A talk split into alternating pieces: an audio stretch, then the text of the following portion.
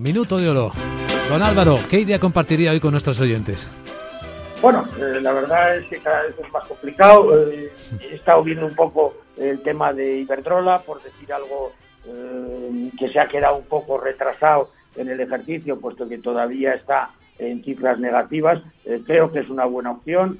Yo creo que es una diversificación que le está yendo francamente bien y su fuerte crecimiento, sobre todo en Estados Unidos, van a aportar mucho valor a los, eh, a los accionistas, el dividendo es excelente y, el PER no está caro ahora mismo con respecto a comparables, o sea que yo creo que sería buena, una, una buena opción ahora mismo entrar en Iberdrola. Muy bien, don Álvaro Blasco, director de Telecapital. Gracias por ayudar a nuestros oyentes y buen jueves. Buen jueves igualmente.